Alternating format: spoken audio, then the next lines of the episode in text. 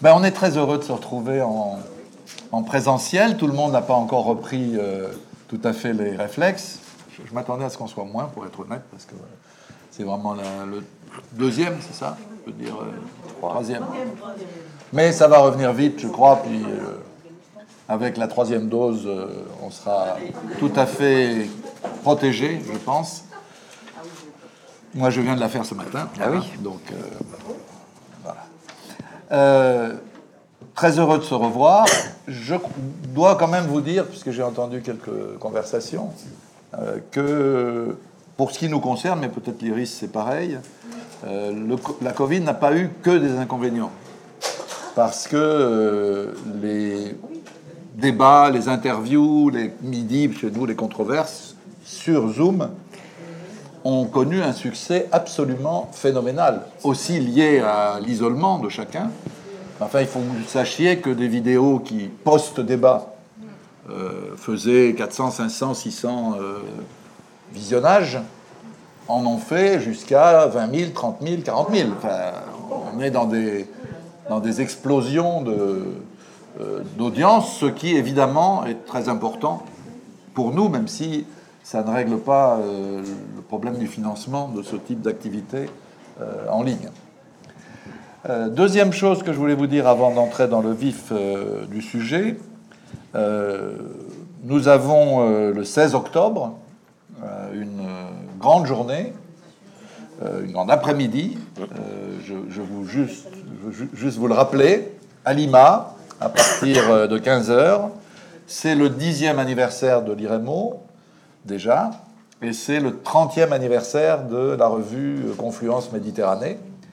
Donc on va fêter ça euh, en grand, avec d'abord euh, un débat euh, autour des grands sujets qui sont les nôtres, je ne vais pas les répéter ici, avec Avraham Bourg, qui est un ancien président de la Knesset israélienne et qui a fait le choix depuis de longues années maintenant euh, euh, de la paix et d'une paix euh, juste, pas du bavardage sur la paix. Euh, il y aura aussi Leïla Chaïd, qu'on ne présente pas, et puis Pierre Vimon, qui est un diplomate français qui a joué un rôle très important dans toutes ces aventures. Le tout animé par Benjamin Barthes, notre ami, que nous avons eu, n'est-ce pas, Daniel, comme étudiant au CFJ il y a de longues années, et qui est devenu un, grand journaliste, qui a été correspondant à Beyrouth pour la Syrie et pour le Golfe pendant de longues années, qui vient de rentrer euh, à Paris. Voilà donc, c'est le samedi 16 octobre. Notez ça dans vos carnets si vous n'avez pas euh, d'autres activités prévues. Je vous invite vivement euh, à venir. Oui, oui, il faut réserver. hein, c'est important parce que donc iremo.org. Oui, si vous m'en faites le plus simple, euh, iremo.org. Et il y a, oui, oui, ah, oui, je- voilà, c'est pour ça qu'il faisait des signes de tête.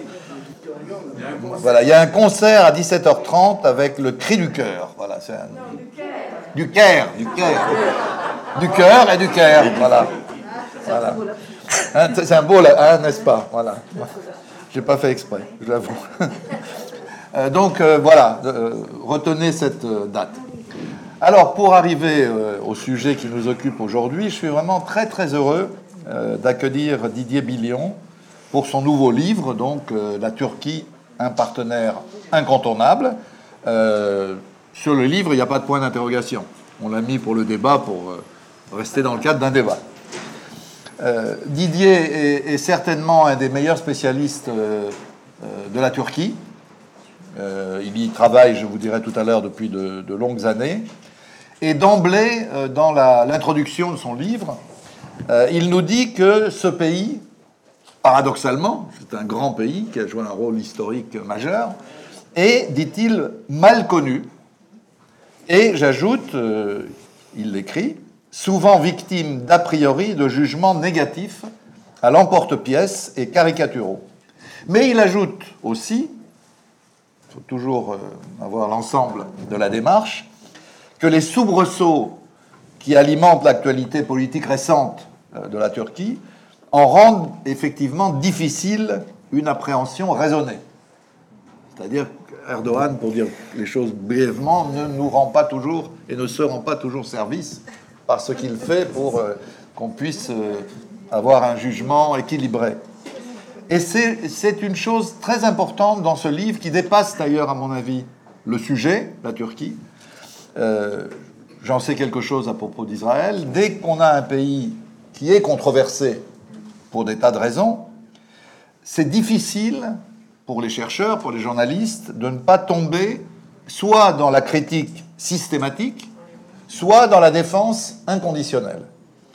Et le grand mérite, le tout grand mérite du, du livre de Didier, c'est justement qu'il écarte l'un et l'autre risque pour proposer une analyse très pédagogique d'abord. Vous verrez, ça se lit, euh, je dirais pas comme un roman, mais enfin, euh, bon, je, préfère Victor Hugo ou, Oh ben, je te ou. James Joyce, Oui, oui, c'est- mais ça se lit très bien. Euh, c'est très équilibré. C'est inséré dans une longue histoire. On n'est pas dans l'histoire courte, euh, superficielle, euh, chère aux médias. Scrupuleusement euh, respectueuse des faits, des chiffres, des citations. Il y a un appareil de notes qui malheureusement a disparu de beaucoup de livres. Là, il y est, et c'est important. Et par conséquent, tout le temps contradictoire.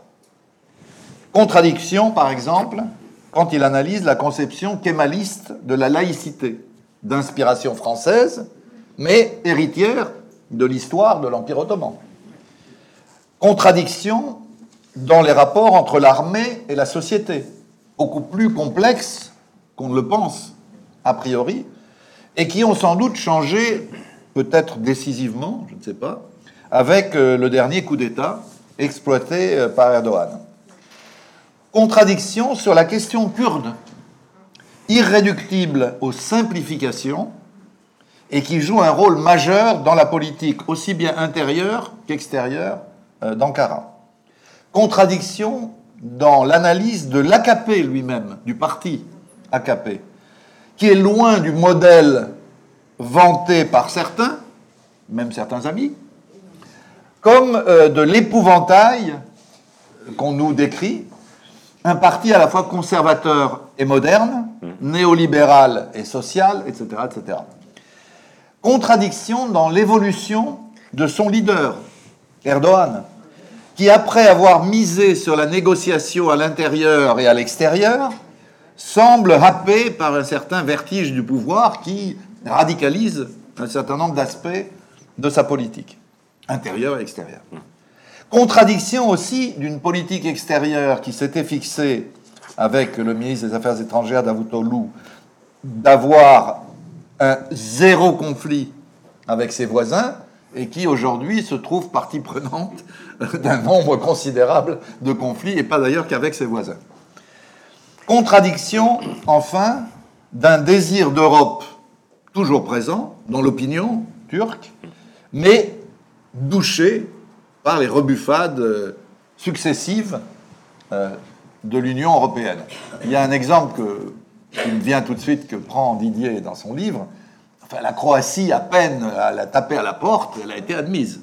La Turquie en négocie depuis 63 Ouais. sur l'admission. Vous voyez, il y a quand même deux poids, deux mesures. Je ne sais pas comment ça se dit en turc, mais c'est évident.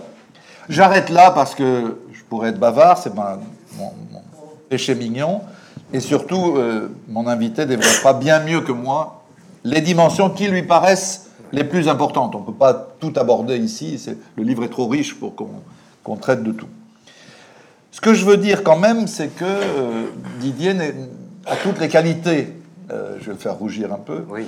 pour, pour, pour le faire parce qu'il est docteur en sciences politiques, il est certifié d'histoire et de géographie, il est directeur adjoint de l'Institut de Relations internationales et stratégiques, l'IRIS, spécialiste bon, du Moyen-Orient, mais en particulier spécialiste de la Turquie, à laquelle, c'était pas indiqué dans la petite présentation, mais je veux le dire, il a consacré, avant celui-ci, de nombreux livres et dossiers de revues. Je les cite.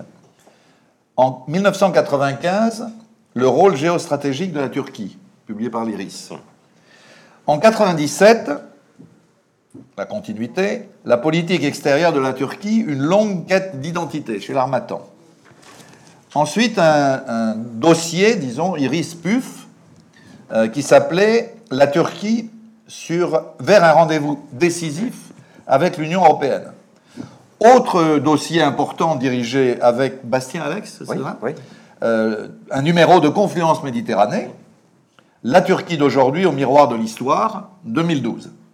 Et enfin, avant celui-ci, L'enjeu turc chez Armand Collin. Donc voilà une collection de livres pour ceux qui voudront fouiller un peu plus loin en arrière pour comprendre l'évolution aussi des choses et l'évolution de la pensée de, de Didier.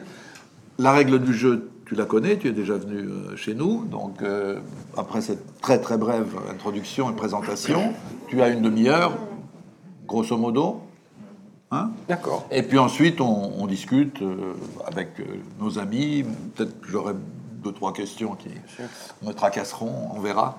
Et puis on arrête à, à deux heures. Voilà. Donc c'est à toi. Merci encore infiniment de t'être déplacé euh, en présentiel Oui. après les géopolitiques de Nantes qui vous ont épuisé, toute l'équipe de l'IRIS. Non. 12 tables rondes en deux jours, il fallait le faire.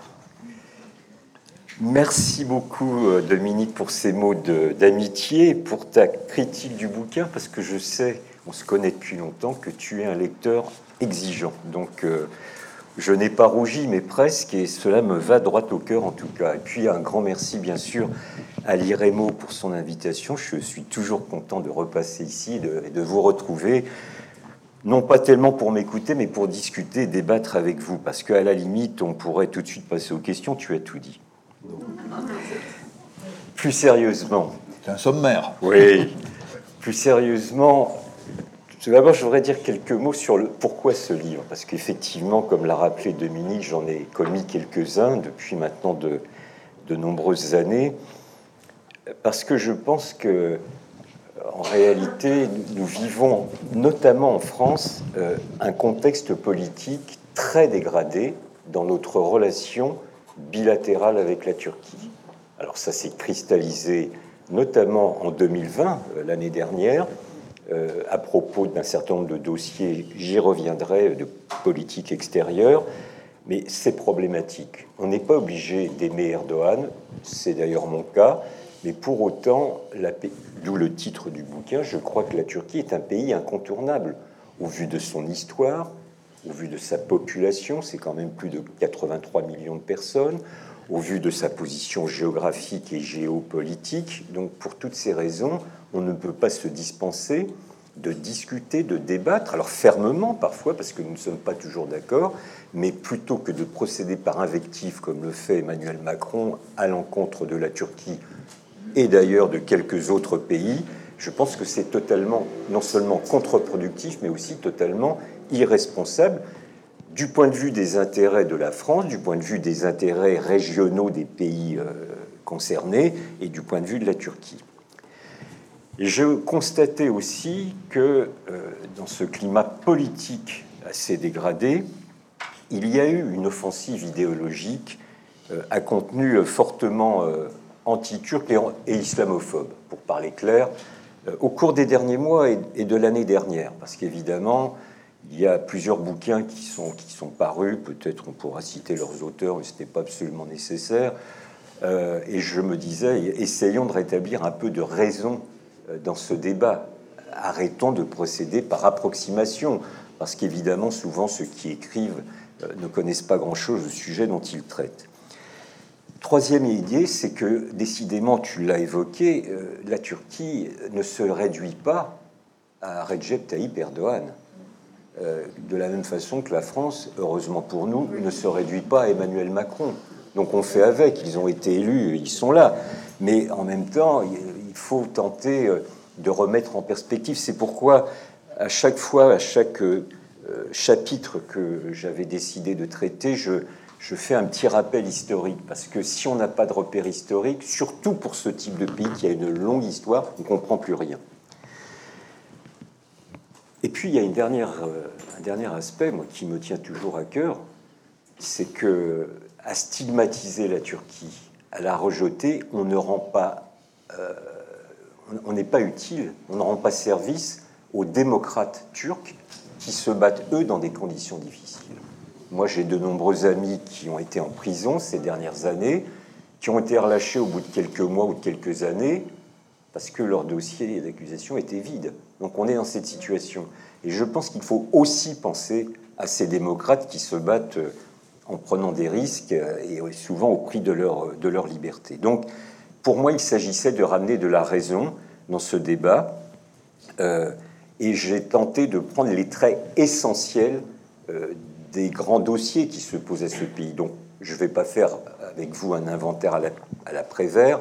Nous n'en avons pas le temps, puis c'est pas le plus utile. Puis il faut que vous lisiez le bouquin surtout.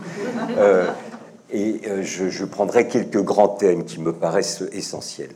Mais là aussi, euh, merci pour ton appréciation, Dominique, parce que ramener de la raison, c'est aussi ramener de la raison critique. C'est-à-dire qu'on peut parfaitement être critique à l'égard de ce pays. Évidemment, depuis le temps que j'y travaille, ça ne vous étonnera pas de vous dire que j'aime beaucoup ce pays, que j'y vais très souvent. Je crois que la première fois que j'ai mis les pieds là-bas, c'était en 1978, que j'y ai de nombreux amis. Mais pour autant, il ne faut pas gommer son esprit critique si l'on veut véritablement comprendre ce qui se passe. Et c'est aussi le projet que j'ai eu, profitant euh, du confinement, des couvre-feux, etc. je me suis donné le temps de commettre ce bouquin, dont j'espère qu'il pourra alimenter le débat, un débat raisonnable et raisonné. Moi, ce qui m'inquiète le plus aujourd'hui dans ce pays, c'est ce qu'on appelle la polarisation qui existe. Et cette polarisation, elle est voulue, elle est entretenue, elle est instrumentalisée par Erdogan lui-même. Et ça, c'est très dangereux. C'est très dangereux parce qu'à force d'exciter euh, les rivalités entre laïcs et croyants, entre turcs et kurdes, entre sunnites et alévis, euh, la société turque connaît des tensions qui jusqu'alors sont à peu près sous contrôle, mais qui pourraient prendre des dynamiques euh, incontrôlables, notamment au vu de la situation régionale qui est quand même un petit peu instable. Tu, parles de la Turquie ou de la France? De la Turquie. de la Turquie. Oui, on pourrait s'amuser, si je puis dire, à de nombreuses comparaisons, parce que... Mais enfin, la situation est un peu moins instable pour nous, au vu de, la, de notre environnement géopolitique, mais, mais des problèmes similaires se, posent. D'ailleurs, j'y reviendrai tout à l'heure à propos de la laïcité.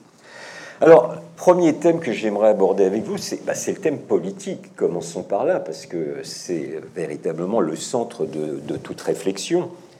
Je prends la peine de rappeler que euh, la Turquie a connu ce qu'on appelle sa transition démocratique en 1945. C'est-à-dire qu'en 1945, on est passé à un régime multipartite, alors qu'entre la proclamation de la République en 1923 et 1945, c'était un régime de parti unique. Donc c'est très important. Et d'ailleurs, rappelez-vous, quand il y a eu les révoltes arabes, les mouvements de contestation il y a juste dix ans, à l'époque, beaucoup nous ont parlé du modèle turc. Je n'ai pour ma part jamais utilisé ce terme, et d'ailleurs les dirigeants turcs n'ont jamais utilisé ce terme, parce que il ne peut pas y avoir de copier-coller dans les dynamiques politiques qui prévalent aujourd'hui dans les États arabes, dans leur diversité, avec ce qui se passe en Turquie, entre autres pour ce passage à un régime multipartite dès 1945. Et l'année suivante, en 1946, il y a des élections et c'est le parti qui vient juste de se créer d'opposition qui bat les kémalistes, le parti kémaliste. Pour autant, ne soyons pas naïfs, nous savons parfaitement que ce qu'on appelle encore la démocratie turque, elle a depuis lors été ponctuée par de nombreux coups d'État. 1960, 1971, 1980, c'est le plus dur et le plus terrible. Et puis, alors, ce qu'on dit coquettement en 1997, euh, un coup d'État post-moderne, ça fait très chic de dire cela, ça veut tout simplement dire que les chars d'assaut ne sont pas descendus dans la rue. Voilà ce que ça veut dire. Bon, enfin, il y a quand même eu des emprisonnements et des atteintes aux libertés. Donc, déjà, on comprend qu'il y, a cette contradiction fondamentale. Il y a une pratique parlementaire qui est réelle. Je suis toujours étonné, là aussi, on pourrait faire la comparaison avec la France, quand on voit le taux de participation aux élections c'est plus de 80-85%. Alors le vote est obligatoire là-bas, mais en réalité, si vous n'allez pas voter, vous ne risquez pas une amende. Ça, ça, ne s'applique pas. J'ai participé, j'ai assisté plutôt à des campagnes électorales, j'ai pu aller dans des bureaux de vote. Il y a une volonté, une, un appétit de participer à la vie politique. C'est quand même un indicateur. Et puis vous avez dans les bureaux de vote euh, eh bien, des représentants de tous les partis politiques qui sont là, sauf à l'est du pays néanmoins, où là c'est un peu plus compliqué. C'est donc dans ce contexte qu'en 2002, un parti qui s'est créé l'année précédente.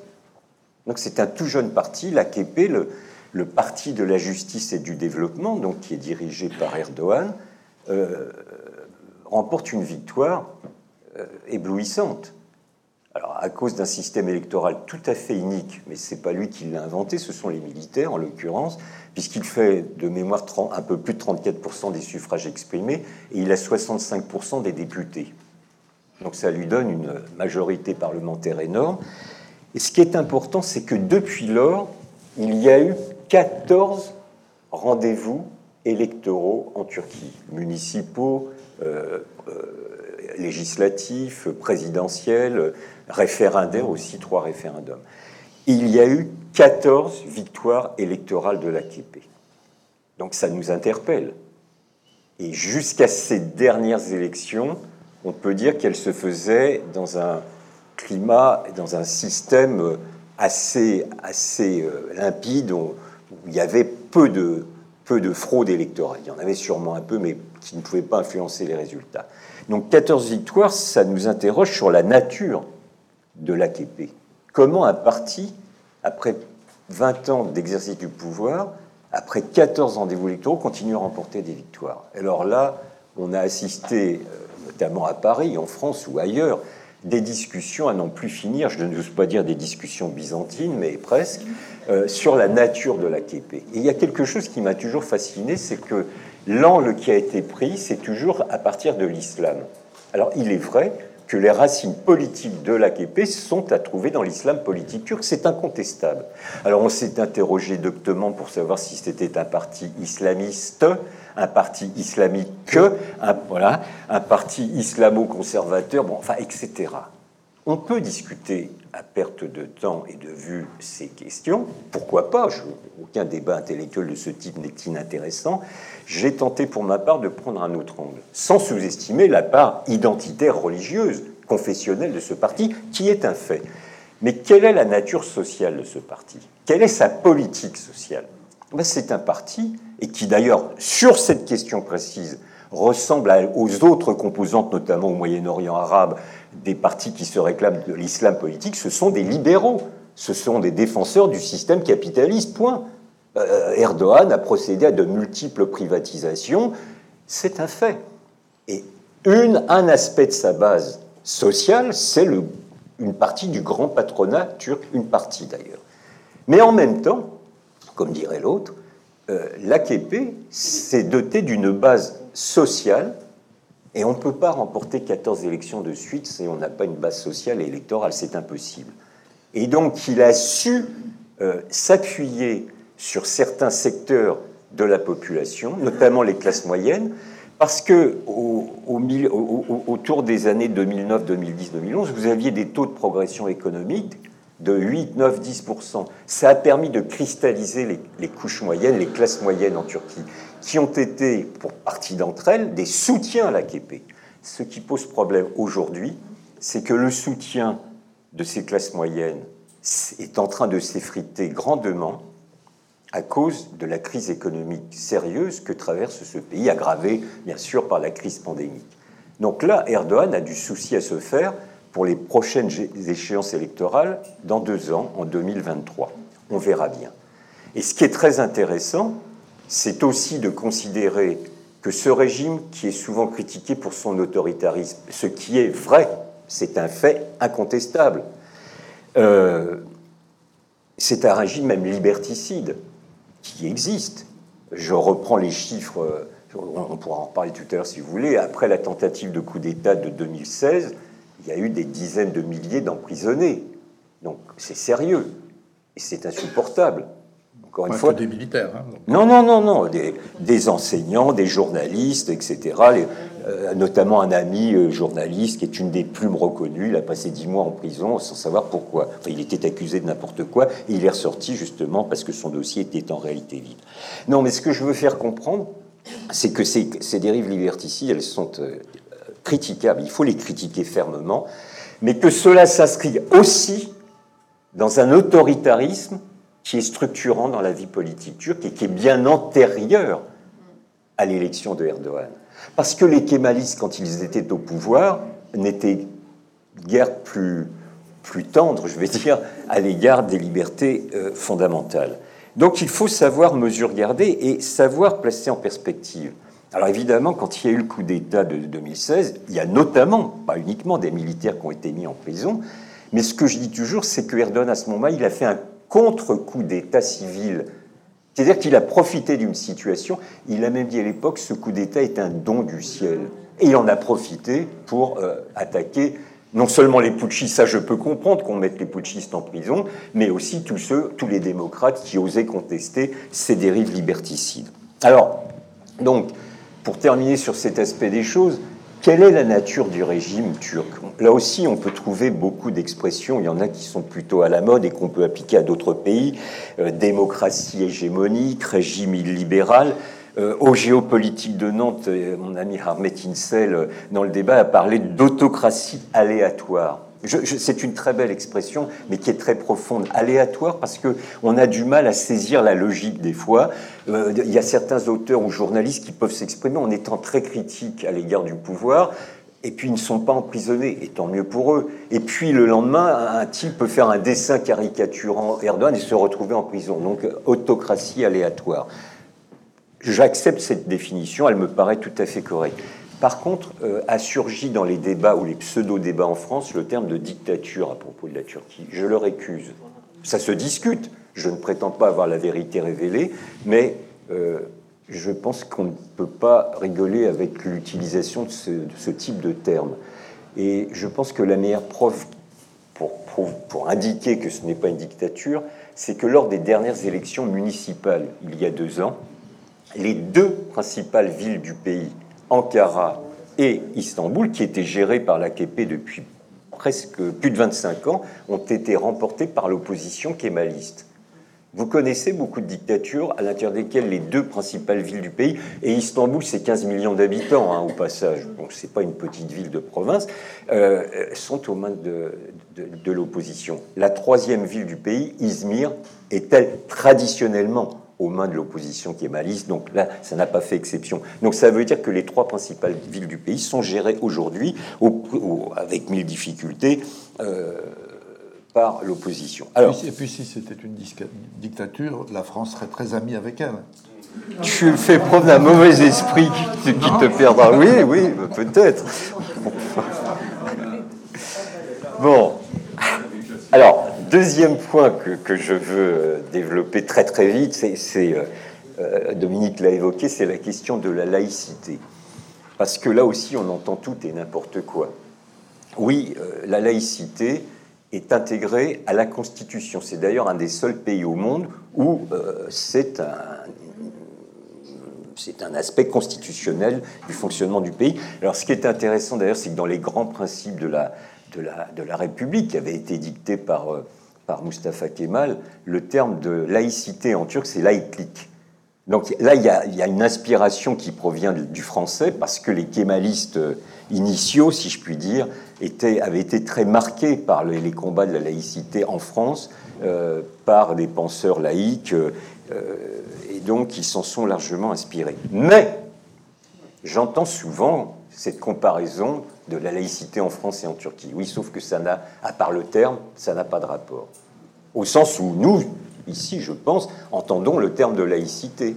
Non, en Turquie, la laïcité, ce n'est pas la séparation de la sphère euh, politique ou privée de la, sphère confessionnelle, c'est la mainmise du politique sur le religieux.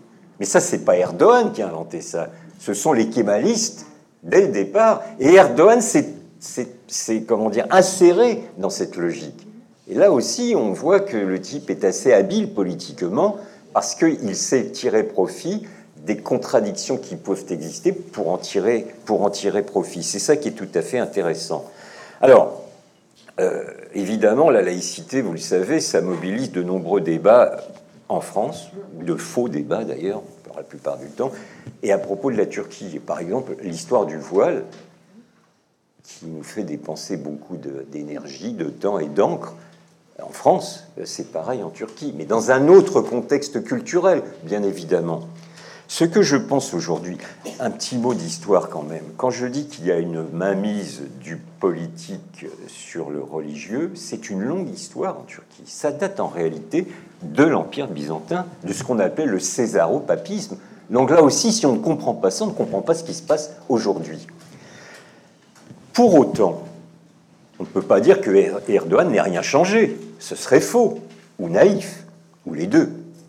Non, ce que je crois véritablement, c'est que de plus en plus, dans les discours de Erdogan, et il n'est pas avare de discours, il est capable de faire un, deux, trois discours par jour, notamment dans les campagnes électorales. Euh, moi, j'entends depuis 15 ans qu'il est très malade. Bah, si tous les gens malades avaient autant d'énergie que lui, alors on pourrait le devenir. Donc, il, a, il, a, il est très bavard, il aime s'exprimer, et c'est un orateur hors pair d'ailleurs, il faut l'avouer. Et ce qui est marquant dans ces interventions nombreuses et celles des dirigeants de l'AKP, c'est qu'il y a de plus en plus la mobilisation de signes identitaires confessionnels dans le champ politique. Ça, c'est nouveau. C'est-à-dire qu'il y a de plus en plus référence à Dieu, euh, au Coran, aux croyances, etc. Ça, ça c'est nouveau. Et c'est peut-être une modification des, référents identitaires de la société turque, il faut l'admettre. Qu'est-ce qu'il veut, Erdogan, en mobilisant ses, références identitaires? Ben, Il veut instaurer un ordre moralisateur, oui, conservateur, oui, et euh, euh, qui, aujourd'hui, pour autant, ne porte pas d'atteinte juridique à la laïcité. C'est-à-dire que le propos d'Erdogan, à ce stade, c'est pas d'instaurer la charia, c'est pas son problème. Par contre, la moralisation, mais comme dans d'autres pays comme, comme la Pologne, voire même comme les États-Unis, il y a un ordre moral qu'il veut imposer. Il avait fait un discours à l'Assemblée nationale il y a quelques années en expliquant qu'il voulait former une jeunesse pieuse. Ça doit nous inquiéter, enfin ça doit inquiéter les Turcs en premier lieu. Donc là encore, il ne faut pas faire preuve de naïveté, mais poser les débats au bon niveau où ils doivent se poser. Et arrêter d'en rajouter en disant qu'il veut instaurer la charia, qu'il veut instaurer un ordre totalitaire religieux, etc. Non, ce n'est pas le propos, et je pense même que s'il tentait de le faire, la société turque telle qu'elle existe, telle qu'elle fonctionne, telle qu'elle vit, et telle son expérience lui permet, ne se laisserait pas faire. Mais pour autant, interdiction de vente d'alcool le soir après 22 heures, la question des femmes où clairement, là, il y a, alors je prends des citations dans le bouquin, clairement, la vision de Erdogan des femmes, c'est des reproductrices qui doivent éduquer les enfants, point. Mais pour autant, vous avez des députés de l'AKP qui sont des femmes.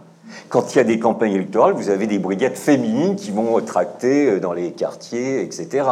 Donc il y a cette aussi cette contradiction. Il n'empêche que le rôle des femmes, pour lui, bah, c'est ce que je vais dire, c'est bon pour euh, reproduire euh, et faire des enfants et les, élever, ce qui évidemment n'est pas, pas acceptable. Mais ce que je me permets de souligner aussi, c'est que malheureusement, cette régression, du point de vue de, de mes valeurs à moi, de mes principes, c'est pas seulement en Turquie qu'on les constate, c'est qu'il y a une sorte de vague quasiment à l'échelon international qui est, réactionnaire au sens le plus, littéral de terme. Alors ça ne doit pas absoudre les fautes et les erreurs de, de Erdogan, bien sûr. Ce qui est par contre très problématique, moi j'en ai souvent discuté en Turquie, c'est ce qu'on appelle là-bas la pression du quartier. C'est-à-dire que des, notamment des femmes, puisqu'on parle d'elles, euh, qui, sont, qui ne veulent pas mettre le voile, et le voile il n'est pas obligatoire, euh, sentent une certaine pression, de ce qu'elles appellent la pression du quartier. Ça, ça pose question. Parce que ce qui est vrai dans la société turque aujourd'hui, c'est qu'une partie de la population, une partie, environ la moitié probablement, plus ou moins, euh, qui est très occidentalisée, se sent comme agressée par ces référents identitaires constamment agités par Erdogan. Mais ça, c'est le bon niveau du débat. C'est pas la peine de verser dans le laïcisme ou des positions laïcardes. Non, il faut pointer les problèmes là où ils se posent, mais à leur juste niveau pour tenter d'accompagner les démocrates turcs qui n'acceptent pas euh, les, normes que veut imposer Erdogan. Troisième point, euh, la question kurde. Je pense que c'est le défi principal de la société turque. Tant que la question kurde ne sera pas réglée en Turquie, on ne pourra pas considérer que la démocratie connaîtra son achèvement en Turquie. Il y a un lien dialectique entre les deux aspects. Puis, entre autres, les citoyens turcs d'origine kurde, c'est 20% de la population. Donc, de toute façon, objectivement, par le nombre, mais surtout pour des raisons politiques dont je vais dire trois mots, c'est la question. Or, je pense que l'État turc, avec Erdogan et avant Erdogan, se plante totalement sur la gestion de, cette, de ce défi. Parce qu'il y a un petit problème qui se pose en, Turquie qui s'appelle le PKK, le Parti des travailleurs du Kurdistan. Ce PKK, alors là aussi il y a des débats, c'est un, une organisation terroriste, oui, mais le problème c'est que le terrorisme, on ne sait pas comment le définir. Alors euh, les Kurdes considèrent que c'est un mouvement de libération nationale, enfin c'est un débat parfaitement classique qu'on connaît bien ici. Bon, je ne vais pas discuter de ça, on peut le faire dans le débat si vous le désirez, mais le problème c'est que le PKK, il a décidé très précisément le 15 août 1984 euh, d'initier une lutte armée. Oui, mais la question kurde ne se réduit pas à la question du PKK. Et justement, l'État turc veut réduire la question kurde à celle du PKK. Et c'est là où il y a une première erreur. La deuxième erreur, c'est que ce type d'organisation qu'est le PKK, pour lequel je n'ai pas de sympathie particulière, c'est le moins qu'on puisse dire, on ne pourra pas l'éradiquer militairement. Enfin, on, ils ne pourront pas l'éradiquer militairement. Ce n'est que par le politique qu'on pourra arriver à progresser. Parce que désormais, le PKK, qu'on l'aime ou pas, il est incontournable. Le PKK est beaucoup plus puissant aujourd'hui qu'il ne l'était en 1984. Ça veut donc dire que la stratégie militaire, du tout militaire, du tout répressif, ne fonctionne pas et au contraire concourt à, renforcer le PKK. Bon, mais il y a une autre dimension. Vous avez un parti en Turquie euh, qui est d'ailleurs probablement le seul parti qui ne soit pas nationaliste. J'aurais pu en parler tout à l'heure, il y a un tropisme nationalisme qui traverse tous les partis euh, parlementaires en Turquie, pas seulement l'AKP, mais aussi les kémalistes et les autres partis d'opposition.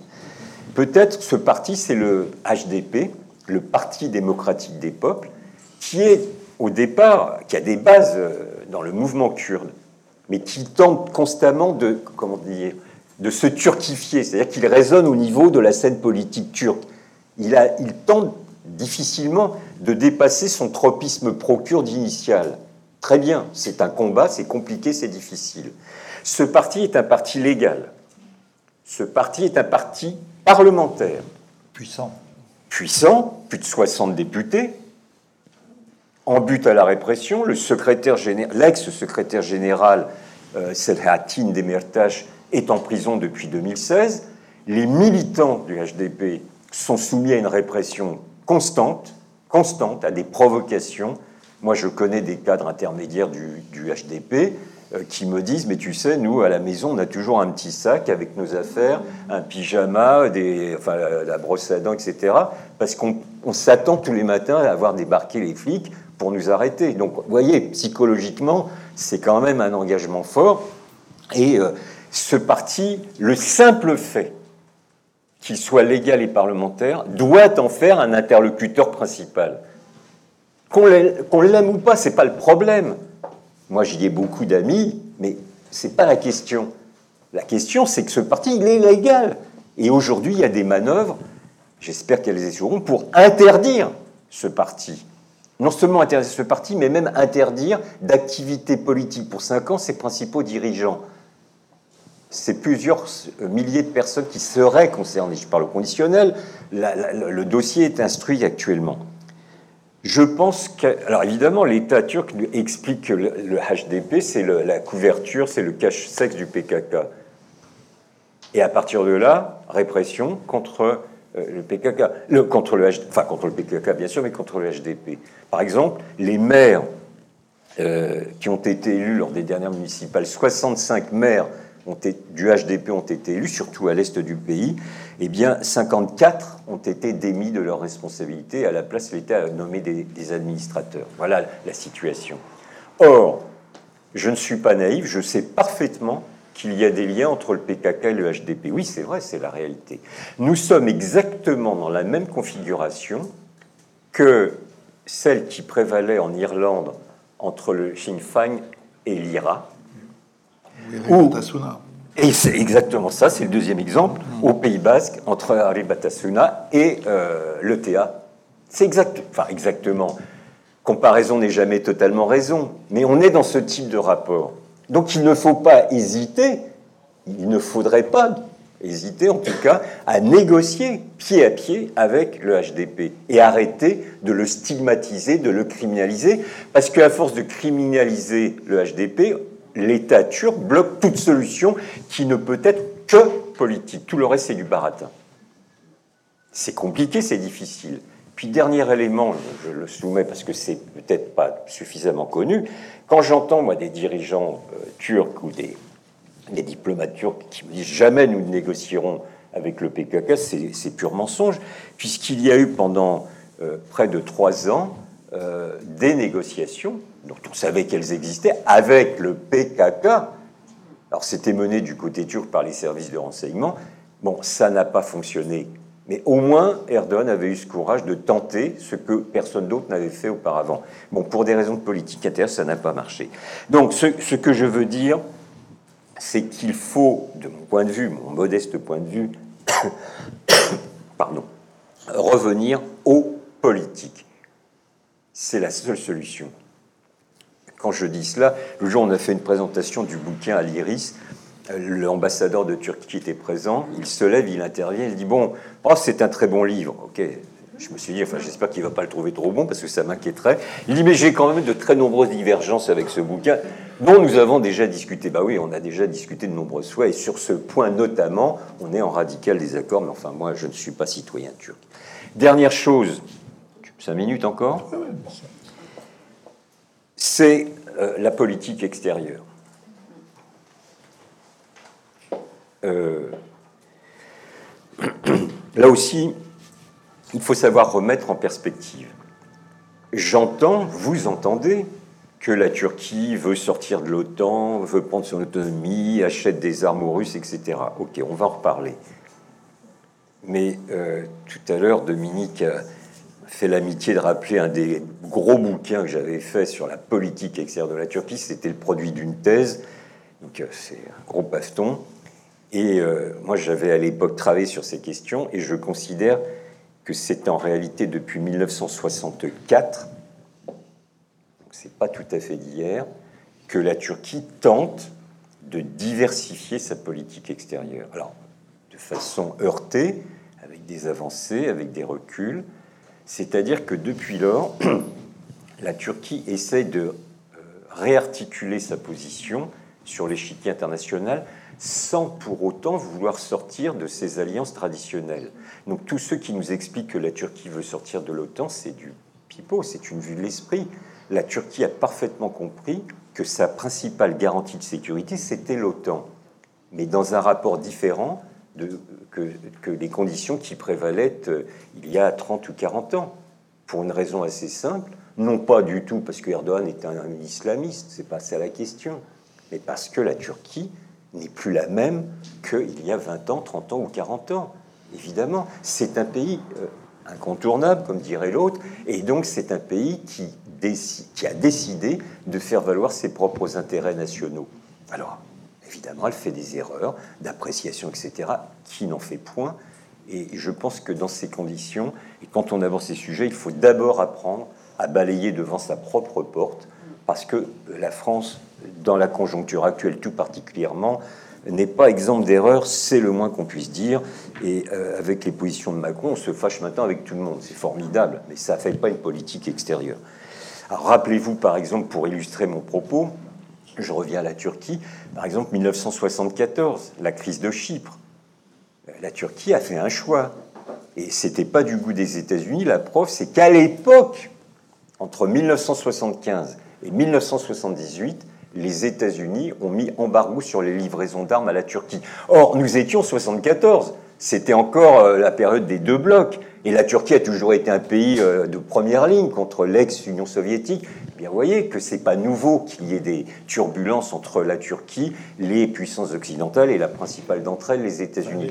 Les, dictateurs grecs l'avaient bien cherché quand même. hein. Écoute- ils ont donné là aussi un cadeau euh, inespéré à la Turquie. Moi, je, si vous voulez, on en reparlera plus en détail parce que euh, la faute n'est pas totalement Non, non, à la Turquie. sûr. Et ça, c'est clair et net. Enfin, le coup, les, les colonels qui étaient au pouvoir, ce qui d'ailleurs a entraîné leur chute. Ça, c'est l'aspect positif de cette aventure. Ont, ont voulu envahir Chypre et euh, enfin, faire un coup d'État à Chypre. Enfin, ils ont tenté. Makarios, qui était à l'époque, a été obligé de se cacher pendant quelques jours, etc. Alors, les Turcs en ont profité, euh, certes, mais il y avait quand même des accords de 1960 euh, par lesquels la Turquie pouvait intervenir s'il y avait un changement politique. Bah, Ils ont utilisé cette clause. Donc ils ne se sont pas po- opposés au droit international. Enfin bon, si vous voulez, on y reviendra. Rappelez-vous aussi 2003, l'invasion unilatérale de l'Irak par les États-Unis et quelques autres, mais la Turquie était sur les mêmes positions que la France à l'époque. D'ailleurs, euh, à l'époque, Chirac, euh, euh, je- bon, enfin, nous n'étions quand même pas devenus chiraciens à l'époque, mais nous étions, en, presque. mais nous étions en phase avec lui euh, sur la question de l'Irak en 2003. Ça n'a pas duré longtemps, certes, mais euh, Chirac avait envoyé des envoyés euh, spéciaux en Russie, en Allemagne et dans pas mal de pays, pas en Turquie. C'est une connerie monumentale. Puis on était sur les mêmes positions. En plus, la Turquie, c'est quand même un pays frontalier de l'Irak. Donc il y avait là un intérêt. Enfin bon. Alors, je, je passe les étapes, on n'a pas le temps. Mais effectivement, il y a eu. Alors ça a fait beaucoup sourire du côté de Saint-Germain-des-Prés, je ne sais pas, mais quand Ahmed Davutoglu, euh, qui a été conseiller, puis ministre des Affaires étrangères, puis Premier ministre en Turquie, euh, professeur de relations internationales, a mis en place cette fameuse formule zéro problème avec nos voisins. Alors euh, oui, bien sûr, aujourd'hui, c'est zéro voisin sans problème, certes, ça n'a pas fonctionné, mais oui, ça vous fait sourire, mais tant mieux, ça nous détend. Mais n'oubliez jamais une chose, c'est que le, la formule, le paradigme qui avait irrigué la politique extérieure de la Turquie jusqu'au moment où Davutoglu est ministre des Affaires étrangères, donc dans les années euh, 2010, euh, 2010 euh, c'était le Turc n'a d'amis que le Turc. Ça, c'est le syndrome de Sèvres. On est encerclé par tout le monde, tout le monde nous vaut du mal. Quand un ministre dit que le- le- le- l'expression qui va irriguer sa politique extérieure, c'est zéro problème avec nos voisins, vous voyez le changement de paradigme total. Alors certes, ça n'a pas fonctionné, ok, bien sûr. Mais quand même, il y avait là une sacrée évolution, et ça faisait rire tout le monde. Moi, ça ne m'amusait pas du tout. Je voyais une avancée considérablement positive dans cette formule, même si celle-ci a eu du mal à s'appliquer. Mais comme je le dis toujours à mes étudiants, entre autres, il est plus difficile de mettre en œuvre une politique extérieure turque fluide quand on a comme voisins euh, certains pays du Caucase, euh, l'Iran, l'Irak ou la Syrie, que quand on a comme voisins la Suisse, l'Espagne, l'Italie ou l'Allemagne. Là, Objectivement, c'est un peu plus difficile. Alors, ça n'absout pas les erreurs de Erdogan, et j'aimerais en souligner une. C'est une erreur stratégique fondamentale qu'il a opérée il y a dix ans, en 2011, au moment de ces révoltes arabes. Il a hésité, comme tout le monde. Que fait-on? On soutient les pouvoirs en place, tunisiens, égyptiens, yéméniens, etc. Ou au contraire, on soutient les mouvements de contestation. Ils ont hésité, parce que Erdogan, comme beaucoup d'autres, avait des relations euh, étroite avec un certain nombre de grands démocrates de la région. Par exemple, en 2010, donc l'année précédant ces mouvements de révolte, euh, Erdogan s'était vu attribuer le prix des droits de l'homme par le grand démocrate Kadhafi. Donc vous voyez, euh, oui, oui, mais il- bon. Et donc Erdogan fait son choix. Enfin, je vous passe les détails. On a des éléments hein, euh, très précis sur les discussions qu'il y a eu, sur les tractations avec Obama à l'époque, très important. Bon, il choisit de soutenir les mouvements de contestation. Mais lui, dans son optique, c'était son plan stratégique, c'était de dire on va se nouer des partenariats avec la mouvance des frères musulmans. Parce qu'il était persuadé que ceux qui allaient émerger et s'imposer dans les pays qui connaissaient ces mouvements de contestation, c'était les frères musulmans. Erreur d'appréciation totale. Inutile de vous faire le topo aujourd'hui de la situation des frères musulmans à peu près partout, alors avec des nuances dans la région. Erreur totale. Ce qui pose une question, c'est qu'autant Erdogan, je pense que c'est un animal politique qui est doué d'une capacité de rebond exceptionnelle en politique intérieure,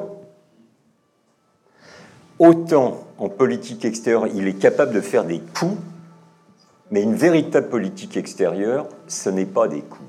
Ça s'inscrit dans la durée. Dans la, voilà, il faut une vision.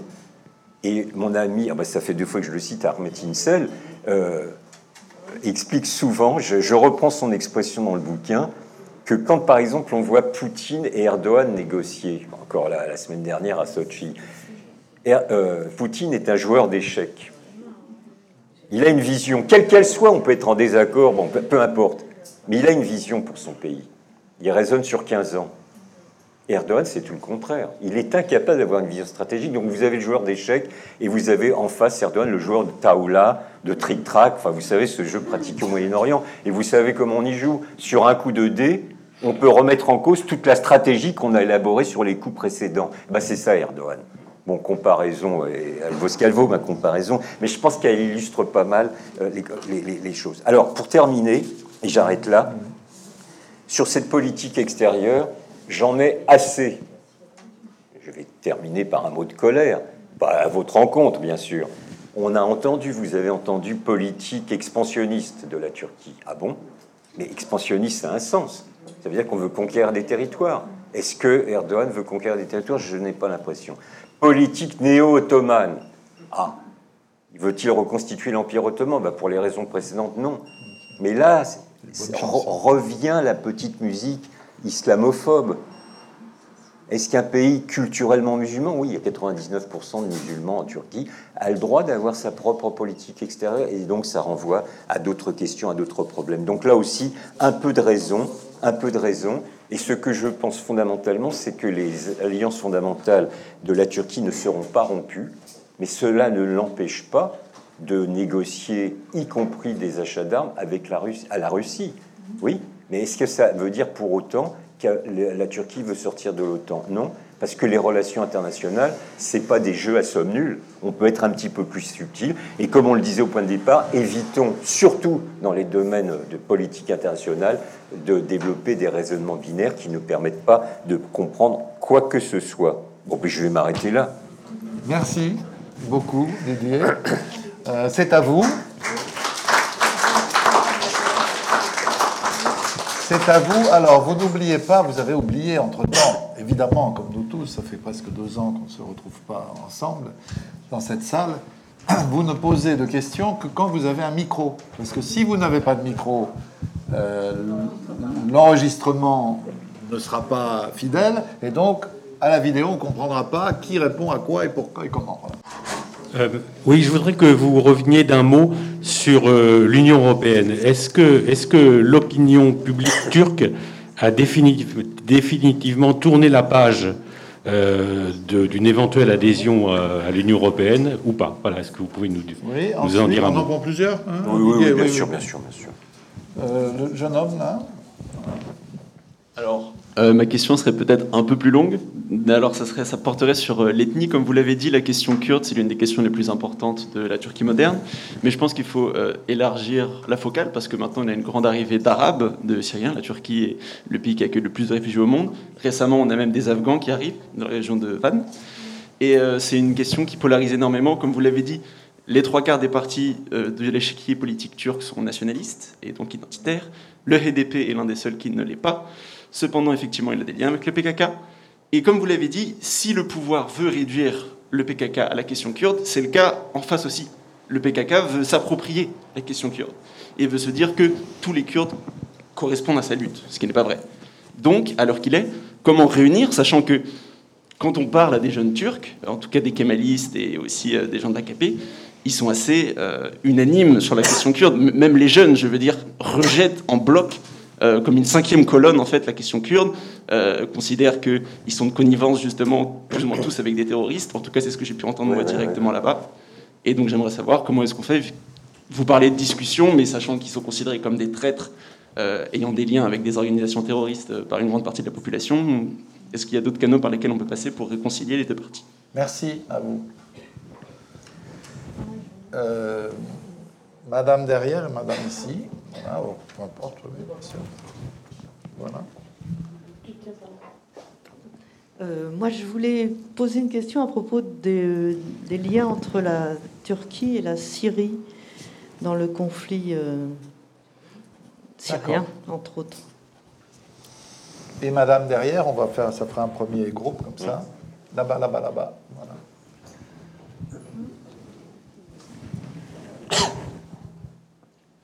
Ah, je tiens. Ah, pardon, j'ai compris. Euh, je reviens de Mauritanie où j'étais en poste et j'ai bien envie de surnommer euh, Erdogan, Erdogan l'Africain. Erdogan L'Africain. Euh, parce que, par le biais d'institutions qui s'appellent surtout les, les écoles El-Ma'arif, les écoles qui sont une réponse politique et, éco- et économique. Parce qu'il y a aussi une forme de, de d'expansionnisme économique en, en- en Afrique. Après, ce qui se passe au Sahel aussi, la Turquie est en train de se positionner au Sahel. Euh, et est-ce que ce n'est pas une nouvelle donne euh, pour, euh, comment, pour la politique extérieure de, de la, de, la, comment, de, de la Turquie? Vous avez souvent utilisé le mot contradiction. La, la- la Turquie fait partie de l'OTAN. Est-ce qu'on n'avait pas raté une occasion pour qu'elle puisse intégrer justement l'Europe? Ça, c'est aussi c'est une très belle, une très belle contra- contradiction. Merci beaucoup. Voilà. Euh, Didier, peut-être Oui. Première question. Alors, je vais essayer de faire bref à chaque fois. Sur l'Union européenne, il est tout à fait intéressant de voir. Là, je ne parle pas de sondage, je parle de deux études qui ont été réalisées euh, en 2019, donc c'est assez récent. Des études avec un large échantillonnage de gens interviewés, etc. Résultat 65% des personnes qui avaient été euh, interviewées étaient toujours favorables à la perspective de l'entrée de la Turquie dans l'Union européenne. 35% étaient défavorables et 5% n'avaient pas d'opinion. Mais plus. dans la même étude, ce qui est tout à fait exceptionnel, c'est que 77% des Turcs, les mêmes qui étaient interviewés, considéraient que ça ne serait pas possible. Donc il y a une sorte de schizophrénie, il y a une aspiration maintenue à entrer dans l'Union européenne. Et moi, je, trouve ça admirable parce que vu les couleuvres qui ont été euh, avalées par les Turcs à cause des foucades de l'Union européenne, qu'il y en a encore 65%, est très révélateur du type de société auquel aspirent les Turcs dans leur enfin pas tous, mais une bonne partie d'entre eux, et en même temps, ils considèrent qu'ils n'y arriveront pas. Alors, j'espère qu'ils ont tort, parce qu'ils considèrent que l'Union européenne se comporte de plus en plus comme un club chrétien. Alors, c'est largement agité par euh, Erdogan et l'AKP, mais quelque part, on ne peut pas dire que c'est totalement faux. C'est réducteur. Bon, alors la question, moi j'ai été très engagé, j'étais un partisan de l'entrée de la Turquie dans l'Union européenne, j'y ai consacré des bouquins, j'ai j'ai organisé pour le compte de l'IRIS des colloques à- en France, en Turquie, à Istanbul, à Ankara. Aujourd'hui, on me demande souvent, mais t'es pour l'adhésion de la Turquie? Je dis oui, mais aujourd'hui, ça ne se pose plus en ces termes. Pour le moment, je crois qu'il faut garder une perspective. Ce que je pense, c'est deux choses pour aller vite et simple. C'est que de toute façon, le dossier, il est, il est vidé de sa substance et que pour parvenir à rétablir, à reconstruire des liens dignes de ceux avec la Turquie, à refonder nos liens, il faut refonder l'Union européenne elle-même. Sinon, on n'y arrivera pas. Alors, vaste sujet. Hein. Est-ce que tu permets Ça Oui, m'a oui, beaucoup frappé dans ton livre, je ne fais que te citer là. Quand la question s'est posée pour la première fois, il y avait six pays membres de l'Union européenne. C'était même pas l'Union européenne, c'était Le CE. la communauté économique européenne. Aujourd'hui, elle se pose avec 27. Et après, donc, des élargissements successifs dont on ne peut pas dire qu'ils aient été tous, comment disait euh, Georges Marchais, un bilan globalement positif. pas vraiment. C'est-à-dire quand on a, voit les problèmes avec la Pologne, avec la Hongrie, avec ce qu'on appelle les pays illibéraux, euh, vous avez vu que le jeune Essémillan, je l'adore, chancelier autrichien, est pris dans un scandale de corruption majeur. Il est jeune et sémillant, mais il est quand même les mains dans la confiture. Donc, si vous voulez, le- le contexte, c'est ça, de, de l'adhésion, de toute façon, est complètement radicalement différent de ce qu'il était Ouais. au moment où la question était posée. Toutes les, toutes les possibilités ont été raté, toutes les chances ont été ratées. Aujourd'hui, ça se pose dans des termes euh, presque impossibles. Rappelez-vous euh, sur quelle campagne euh, Nicolas Sarkozy s'est fait élire. C'était non à l'entrée de la Turquie dans l'Union européenne, même si ensuite il a accepté Oui, qu'on oui, négocie un peu, mais Non, mais c'était Voilà. choix. Enfin, ça lui a permis d'assécher une partie de l'électorat du Front National. Donc ça a été instrumentalisé pour des raisons de politique intérieure. Pire encore sur Sarkozy et Merkel, parce que alors aujourd'hui, la sainte Merkel, on ne dit que du bien d'elle. Oui, mais enfin, c'est elle qui avait initié le, terme de partenariat privilégié, qui a été largement repris par Sarkozy. Donc vous vous rendez compte la- la- la- l'aspect schizophrénique de la situation. Nous continuons. Les négociations d'adhésion se sont ouvertes en 2005, très précisément. Et donc, euh, quelques, deux ans plus tard, en 2007, les deux principaux dirigeants européens, ou deux des principaux dirigeants européens, Sarko et Merkel, parlent de partenariat privilégié. Donc on continue à négocier pour l'adhésion, mais deux principaux des dirigeants européens disent partenariat privilégié. C'était à ne rien comprendre. Bon, je rentre pas dans le détail des négociations, euh, vous avez les détails dans le bouquin, mais de toute façon, aujourd'hui, c'est que vous savez, vous vous rappelez, De Gaulle disait euh, il suffit pas de dire Europe, Europe, Europe en, en sautant comme un cabri sur sa chaise. Ben, là, c'est pareil, il suffit pas de dire adhésion, adhésion, adhésion. Il faut refonder, il faut reconstruire, il faut trouver des sujets d'intérêt commun, il y en a de nombreux, et puis les traiter ensemble pour avancer du, du même pied et nouer des partenariats, les resserrer, etc. C'est facile à dire, c'est infiniment compliqué à mettre en œuvre, c'est toujours pareil, une question de volonté politique. Deux, Kurdes, HDP, etc. Bah, vous me posez la colle, parce que comment faire? Vaste programme, comme disait De Gaulle, lui aussi.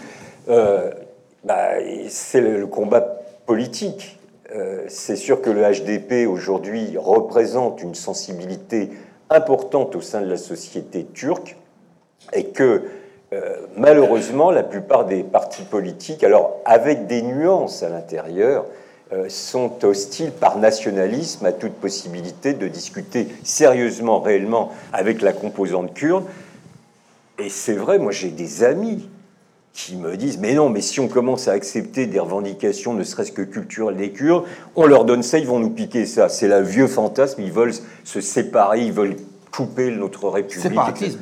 Séparatisme. Ouais, voilà, on nous, l'a, on nous a fait le coup sous d'autres cieux.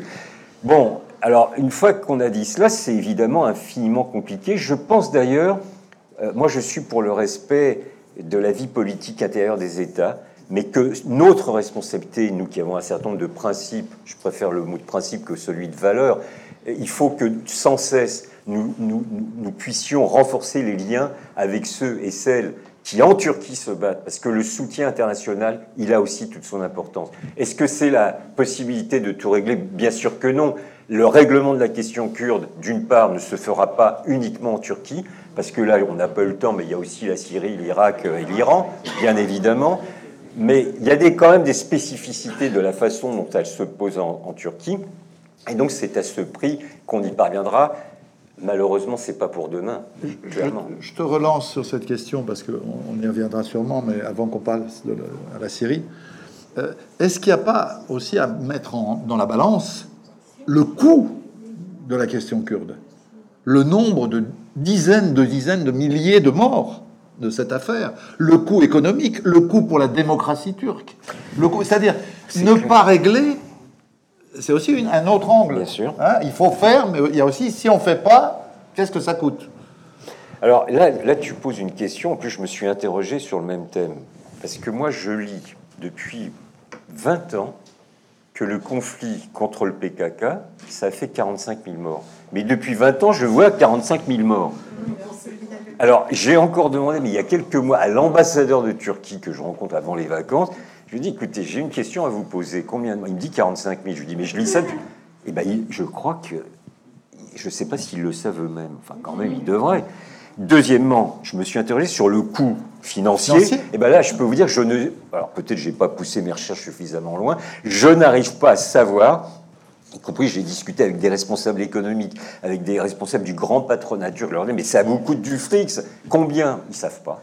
Ils savent pas l'évaluer. Ou ils veulent, je sais pas. Donc il y a- il y, a un manque. Puis le, puis le coût politique. Il y a un tabou. hein. Quand, quand je disais tout à l'heure que la Turquie ne pourrait pas euh, achever son processus de démocratisation si elle ne résolvait pas la question kurde, c'est le coup politique, là, qui est peut-être le plus important, mais tout ça se conjugue. Et les solutions. Alors, par exemple, les kémalistes, enfin, les plus éclairés des kémalistes, disent pour résoudre la question kurde, il faut développer l'est du pays. qui est- Parce que quand vous allez en Turquie, entre l'est et l'ouest, c'est deux mondes assez différents, hein, quand même. Je, je ne suis pas contre qu'il y ait un meilleur développement de l'est du pays, mais c'est se tromper totalement, et on a connu ça sous d'autres cieux, que de penser que le développement économique souhaitable était la garantie pour résoudre cette question kurde. Parce que cette question kurde, elle a une dimension identitaire qui ne se réduit pas du tout à des questions de développement économique, même si les deux sont en partie liés, mais en partie seulement. Donc, euh, combat politique. Mais une fois que j'ai dit ça, il faudrait décliner très précisément, multiplier les contacts avec nos, nos, nos interlocuteurs là-bas. La Syrie. Syrie. Ah bah là, vous avez un condensé des erreurs de Erdogan. Allez, je vais vite. Pendant des décennies, la Turquie et la Syrie ne se pouvaient pas se saquer. Alors, il y avait la guerre froide, ils étaient chacun dans un des blocs. Euh, il y avait le problème du Hatay, savez, cette bande de territoire qui a été, donnée par la France à la Turquie, alors que les Syriens considèrent que le, Ha- le Hatay fait partie intégrante de la mère patrie syrienne. Euh, la question du PKK, on y revient parce que, alors ça, j'en témoigne personnellement, on pouvait rencontrer, je dis pas facilement, mais on pouvait rencontrer Öcalan dans la banlieue de Damas euh, avant 98. Après, il a été viré. Bon, ok. Mais euh, ça, j'en témoigne. Je- C'était pas facile, mais c'était possible. Il était accueilli. Il avait, euh, était dans une petite maison euh, assez cossue dans la banlieue de Damas. Bon, enfin, passons. Euh, changement total en 2003-2004. Parce que les dirigeants syriens, Bachar Bachar, arrive. et puis euh, il voit ce qui s'est passé en Irak. Ça lui fait peur. Et à l'époque, rappelez-vous que les néocons aux États-Unis voulaient faire la peau euh, à Bachar. Bon, pas du tout parce que c'était un, dictateur, évidemment pas. Et là, il y a un rapprochement, mais spectaculaire, entre la Syrie et la Turquie. Mais c'est incroyable. Alors, euh, pour la petite anecdote, moi je me souviens, j'étais en Turquie à l'époque, pas dans le même hôtel, hein, mais euh, euh, Bachar et sa charmante épouse venaient en vacances pour quelques jours euh, sur la côte sud, à côté d'Antalya, sur la côte sud de la Turquie, et il était accueilli par Erdogan et son épouse. Il y a eu des conseils de ministres communs. Il y a eu euh, des accords de libre-échange. J'en passe et des meilleurs. Là aussi, je, le- je développe un peu plus Ils ont vendu bouquin. Haute-Salade quand même. Avant, 98. Avant, Oui, oui, oui, bien sûr. Oui, oui, bien sûr, 98. Bon. Arrive euh, 2011, la révolte du peuple syrien. Et là, je me permets de vous citer une anecdote. Au début, pendant six mois, il y a eu beaucoup d'efforts de la Turquie, puisqu'ils ils s'entendaient très bien. Il y a eu des dizaines de- d'envoyés, des diplomates. Davutoglu lui-même euh, a été à Damas en disant à Bachar euh, calme-toi, arrête de tirer dans la foule, procède à des réformes constitutionnelles, enfin, etc. Bachar leur disait Oui, oui, bien sûr, je vais le faire. Et une fois que ses envoyés avaient repris l'avion, bing, il continue à tirer dans le tas. Au mois de juin, fin juin, début juillet 2011, je rencontre à Paris trois personnes. Nous étions donc quatre pour un petit déjeuner, l'ambassadeur de Turquie de l'époque et deux diplomates turcs qui étaient de passage à Paris, qui allaient aux États-Unis. Et l'ambassadeur m'avait fait l'amitié de me convier à un petit déjeuner parce qu'il savait que je suivais le dossier. Et on discute de la Syrie. Alors, ces deux diplomates avaient fait beaucoup d'allers-retours à Damas. Ok, je me dis super, je vais apprendre des choses. Et ils me disent ce que je viens de vous expliquer. Nous avons été voir Bachar el-Assad, ça ne va pas du tout, il nous fait des promesses qu'il ne tient pas. Et je leur dis, mais est-ce que cela vous étonne de la part de Bachar el-Assad qu'il ne tienne pas ses promesses? Et le type, un des diplomates, je ne donnerai pas de nom, me répond, oui, je suis d'accord avec vous, mais on ne fait pas ça à la Turquie. Fierté bien mal placée. Pourquoi cette anecdote? C'est que ces tentatives, qui durent à peu près six mois, vont complètement se modifier à partir de juillet-août 2011, où là, Erdogan n'a plus qu'une seule obsession, c'est mort à Bachar. Combien de fois n'ai-je entendu à l'époque que Bachar n'en avait plus que pour quelques semaines Remarquez, j'ai entendu, nous avons entendu exactement les mêmes choses le long de la Seine. Laurent, Laurent, Laurent, F, F, F, Fa- Fa- Fabius, voilà, et Juppé, avant même Fabius.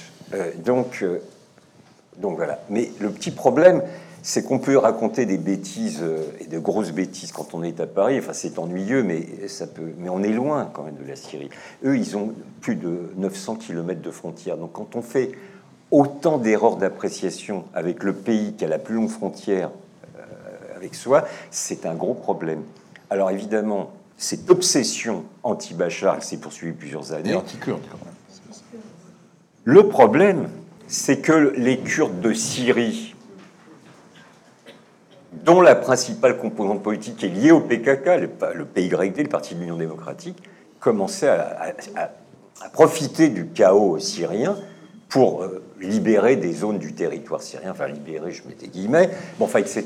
Et ça, là, Erdogan s'est dit, oh là là, un, je je suis quasiment plus que le seul à vouloir la peau de Bachar. Tous les autres, les États-Unis, les Français, etc., commençaient à avoir une position un peu différente. Et deux, surtout, et ça c'est le plus important, question kurde, des régions libérées par une organisation liée au PKK, à la frontière de la Turquie.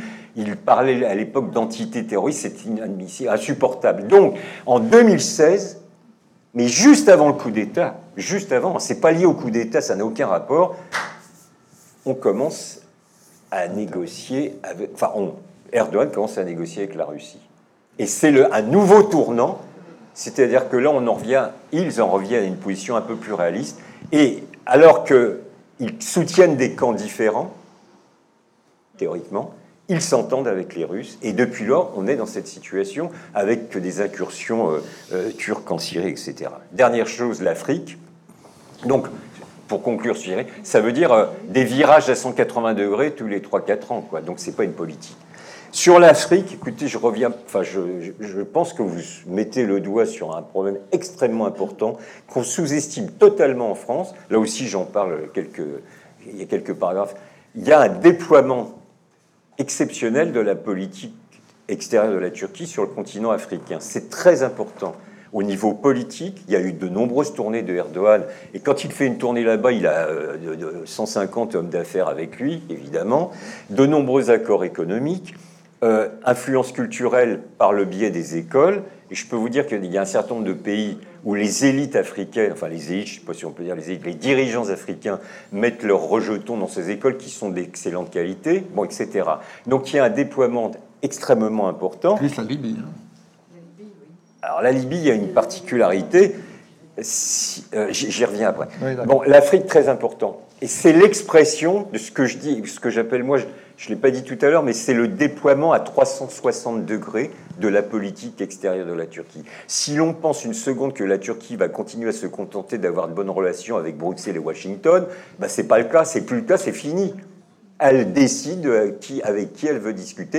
Et il y a des terrains, il y a des zones, alors je vais dire des zones de conquête, pas de conquête militaire, mais économique. Alors vous avez utilisé le terme d'expansionnisme économique, je ne sais pas si c'est le bon, mais enfin je vois bien ce que vous, vous venez nous signifier. Et ça pose des problèmes à la France, non seulement économiques, mais aussi militaires potentiellement. Parce qu'on sent bien qu'il y a un certain nombre de pays de la région, et j'arrive à la Libye, où la Turquie se déploie. Sur la Libye, on peut critiquer ce qu'a fait Erdogan l'année dernière, mais il s'est inscrit, je suis euh, obligé de le reconnaître, il s'est inscrit dans le cadre du droit international puisqu'il a soutenu le gouvernement d'Al-Sarraj qui lui-même était avait été porté sur les fonds baptismaux et Par était soutenu par l'ONU. Donc celui qui s'est opposé au droit international, pardonnez-moi, mais c'est Macron. Et c'est ça qui a profondément énervé Macron, parce que l'intervention militaire turque en Libye au cours du premier semestre 2020 a modifié radicalement les rapports de force, et celui qui s'est retrouvé isolé, ça serait Macron, je m'en foutrais totalement. Mais c'est la France qui a perdu euh, sa capacité d'influence à cause des erreurs commises par Macron. Et ça, c'est problématique. Et ça l'a mais mortifié.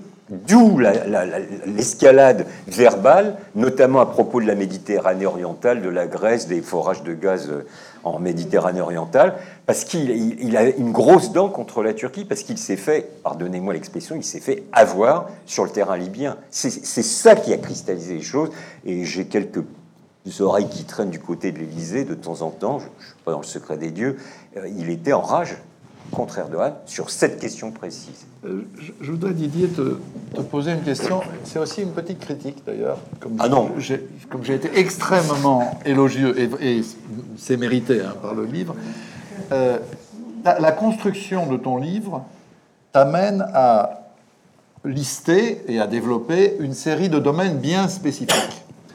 Or, moi, j'ai l'impression, enfin, je ne connais pas suffisamment le sujet pour avoir la prétention à modifier ta structure, mais moi, j'aurais bien vu un chapitre de plus qui essaye de faire comprendre ce qui se produit au même moment et qui est transversal. J'explique ma question. Je vais essayer d'être aussi, euh, essayer- essayer d'être aussi clair que c'est confus dans ma tête. Voilà. J'ai l'impression que, au même moment, Erdogan renonce à négocier avec le PKK. Il était en train de négocier avec le PKK. Il va même utiliser Öcalan contre le HDP. Tu le signales euh, dans le livre. Ça, ça va loin quand même. Deuxièmement, il renonce avec euh, la remise en cause, par exemple, des élections municipales, euh, de la, de la défaite euh, d'Istanbul. Il renonce à jouer le jeu démocratique. En plus, évidemment, le coup d'État lui a donné tous les prétextes du monde. C'est le même moment où il décide d'intervenir quand même avec une rare brutalité en Syrie. C'est-à-dire, on, a l'impression qu'il y a, euh, ce serait stupide de dire deux Erdogan, parce qu'il y en a plus que deux. Mais on a quand même l'impression qu'il y a deux phases. Il y a une phase, on négocie avec les Kurdes, on approfondit la démocratie, on a une forme d'islamisation, mais extrêmement euh, mesurée et, et- et pas en- euh, agressive à l'égard des libertés constitutionnelles. Disons, hein. pour l'instant. oui. Euh, et puis, il y a en même temps ce zéro conflit, euh, zéro problème avec les voisins. Et puis tout d'un coup, tout ça bascule. Alors je dis pas que c'est au même moment, mais il y a quand même une bascule qui est presque simultanée où tout ça, tout ça est remis en cause. On, on se demande, je me permets cette question, sachant quand même que, n'en déplaise à la grille marxiste traditionnelle d'explication du monde, les individus, ça compte. Oui, mais les marxistes le pensent aussi. Voilà, oui, mais souvent il l'avait oublié. Mais hein. nous, on est des archéos. Non, mais voilà. Non, mais nous, voilà. Euh, nous, c'est autre chose. Mais on a l'impression quand même qu'on sous-estime Ouais. Erdogan et son entourage. Ah ouais. Erdogan et les forces qui sont autour de lui, notamment du grand patronat en, en particulier. Et on a l'impression qu'il y a un- une, une forme de vertige du pouvoir à un moment donné qui amène à la fois à rompre avec les Kurdes, à brutaliser la démocratie turque et à s'engager dans des initiatives pas expansionnistes, mais agressives, Oui, disons, oui, oui, euh, à l'extérieur. Est-ce que c'est juste? Non, non, je suis Parce que là, on est dans le transversal. Il y a deux, peut pas- enfin, il y a rapidement quelques éléments de réponse. Non, je dis ça parce qu'on a eu ici un midi de l'IREMO, excuse-moi, avec un ami euh, qui était mon invité et qui voulait que tout Ah oui. soit de la Oui. responsabilité de la crise syrienne. Voilà, la crise Non, syrienne non. expliquait tout. Ouais, je me souviens. Et ça me semblait pas tout à fait convaincant. Voilà. Non, non, mais enfin, je, je pense. Alors, d'une part, j'ai pas voulu moi traiter euh, des aspects psychologiques de Erdogan. Qui, qui sont importants, mais pour une raison. Déjà, je n'en ai pas les compétences. C'est un sujet sur lequel je, enfin, un thème sur lequel je me sens pas à l'aise, je l'avoue. Puis surtout, les bouquins qui sont sortis à charge contre la Turquie l'année dernière en rajoutent beaucoup sur les, abcès- les, les aspects psychologiques. Non, mais c'est pas ça Non, non, mais la attends, attends, transversalité. c'est- Voilà. pas ce que tu dis toi, bien sûr, j'ai bien compris. Donc je voulais pas me situer sur ce terrain. Deuxièmement, tu as parfaitement raison. Si on veut séquencer les choses, le, l'AKP est au pouvoir depuis une vingtaine d'années, hein, on arrondit les chiffres. Je pense qu'il y a une première phase, en gros, qui va jusqu'à 2010-2011, où là, il y a véritablement un moment d'extension des libertés fondamentales, euh, collectives et individuelles. Il y a un processus de réforme positive. Et puis, à partir de 2010-2011, on tombe de l'autre côté. Et là, il y a un processus de, de restriction des libertés individuelles et collectives. Il y a, le, il y a un référendum en, en 2010, il y a la tentative de coup d'État qui n'arrange guère les choses, etc. Donc, clairement, il y a deux moments. Et je n'en, ai pas parlé, mais vous vous rappelez, le mouvement de contestation de Gezi, c'est aussi un moment charnière. On a là une leçon de choses. Alors, la répression est d'une brutalité inouïe contre des, des, jeunes, et moins jeunes, mais beaucoup de jeunes surtout, qui étaient rassemblés tout à fait pacifiquement, qui a généré des manifs dans toutes les villes de Turquie. Donc, c'était un mouvement très important. La répression était dure. Et la logique de Erdogan, je me souviens très bien de ses discours à l'époque, il disait Mais, mais je suis élu, donc c'est moi qui décide. C'était l'expression de son incapacité à comprendre que dans une démocratie, même si on est élu, on écoute ce que propose, ce que dit l'opposition ou les oppositions. Il en est incapable. Il n'y a pas que les élections. Il est en, absolument. Il en est incapable. Je pense que c'est structurellement, il en est incapable. Et puis, cerise sur le gâteau, qui évidemment amplifie tout ce qu'on vient de dire en, en deux mots. Il faudra avoir plus de temps, mais peu importe.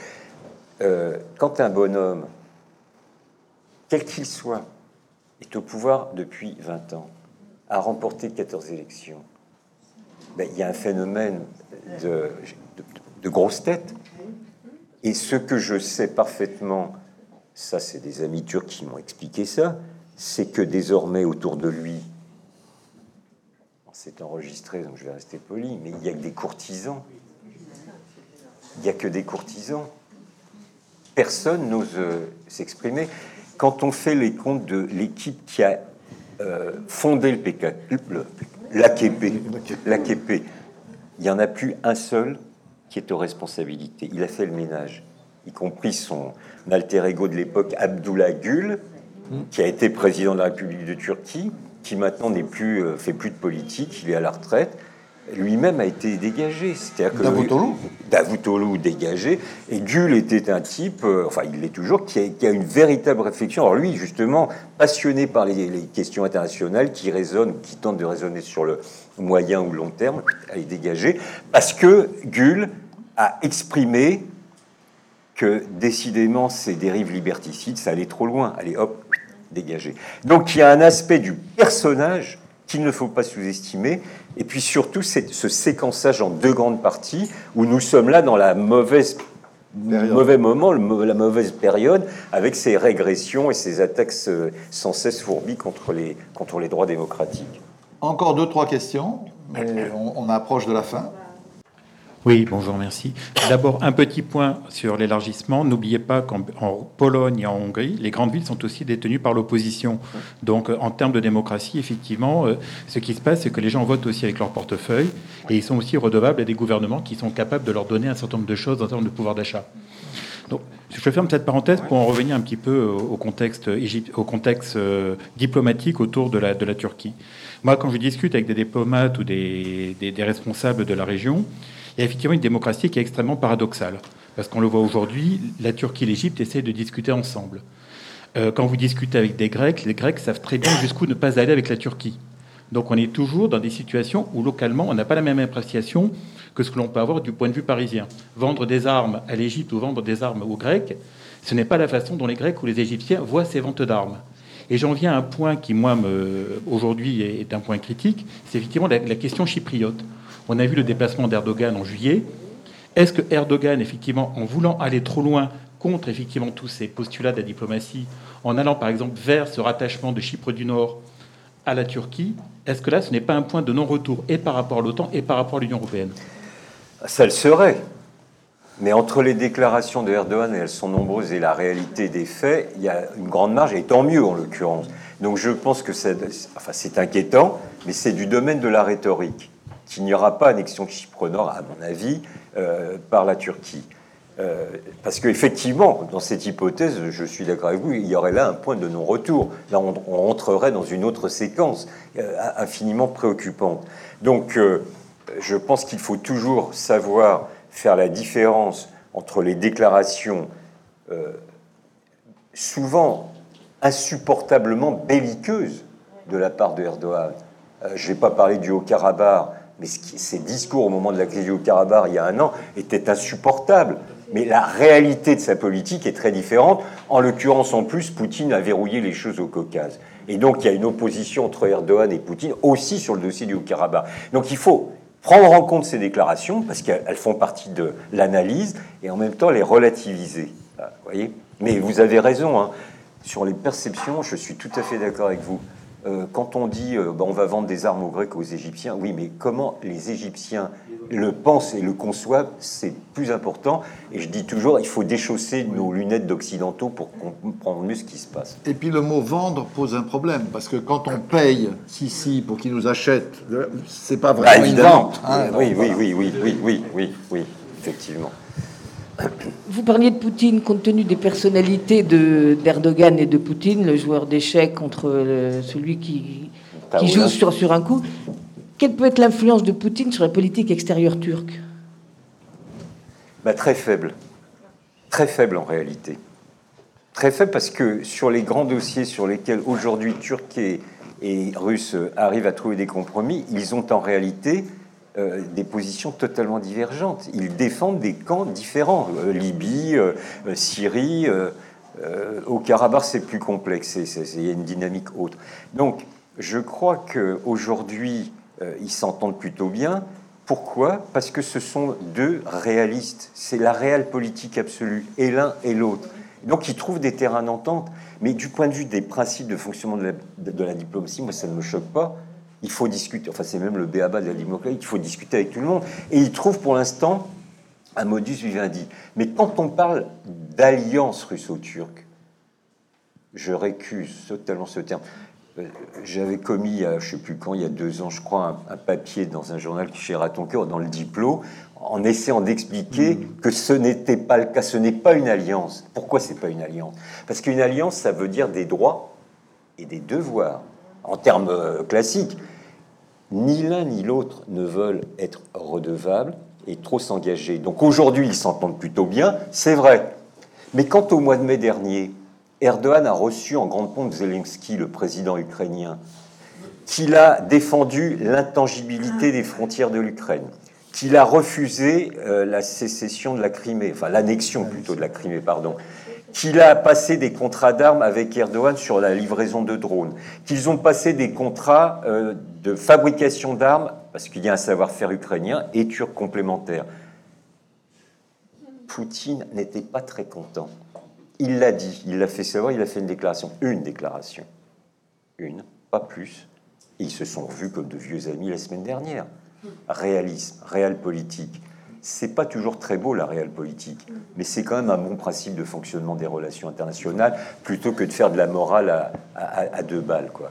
Pout- Poutine avait même avalé quelques années auparavant euh, le fait qu'un de ses avions ait été abattu euh, par la chasse turque. Donc, vous voyez, euh, Et va- Exact. vous, vous aurez compris, comme on arrive au bout de notre midi, euh, en écoutant Didier, combien son analyse est vraiment euh, capable de prendre en, compte l'ensemble des éléments. C'est ça qui fait toute la, richesse de son livre. Je vous suggère, si vous êtes là le 30, c'est ça, Giovanna? Euh, Nous avons donc l'Université populaire qui, cette année, porte sur les villes carrefours euh, de la Méditerranée et du, Moyen-Orient. Et le 30, c'est une journée sur Salonique. Et il y a une très bonne amie à moi, Valia Kaimaki, une journaliste grecque qui dirige le Diplo grec, euh, et qui pourra vous parler, si vous l'interrogez, du nationalisme grec. Parce que ça aussi, quand on parle de la Grèce et de la Turquie, Oui. on oublie qu'ils sont deux dans un nationalisme exacerbé, parfois hystérique. Clairement. Et je veux le dire, le dossier, par exemple, de la mer Égée est un dossier compliqué. Si on ne veut pas l'admettre, il suffit de projeter ici la carte de la mer Égée, de voir que la distribution des îles permet à la Grèce d'avoir l'emprise sur la totalité de la mer Égée et la Turquie sur quelques centimètres où on peut se baigner sur la côte, et à peine, pour comprendre que autant le fait que Erdogan envoie euh, des navires de guerre, euh, c'est pas une bonne solution, évidemment, mais sur le principe, on ne peut pas euh, ne pas négocier pour trouver une solution amiable entre la Grèce et la Turquie qui permette à l'un et à l'autre d'avoir un minimum d'accès à la mer Égée. Donc, souvent, sur la Turquie, comme sur d'autres débats, euh, on a une espèce de vision unilatérale qui n'a pas de sens, parce qu'elle n'a pas de prise sur le réel. Et c'est tout l'intérêt du livre de Didier. Il a du sens parce qu'il prend en compte l'ensemble des éléments, qu'il s'agisse de politique intérieure ou extérieure. Encore bravo pour ton livre. Et merci, à vous Merci. tous. Merci à vous.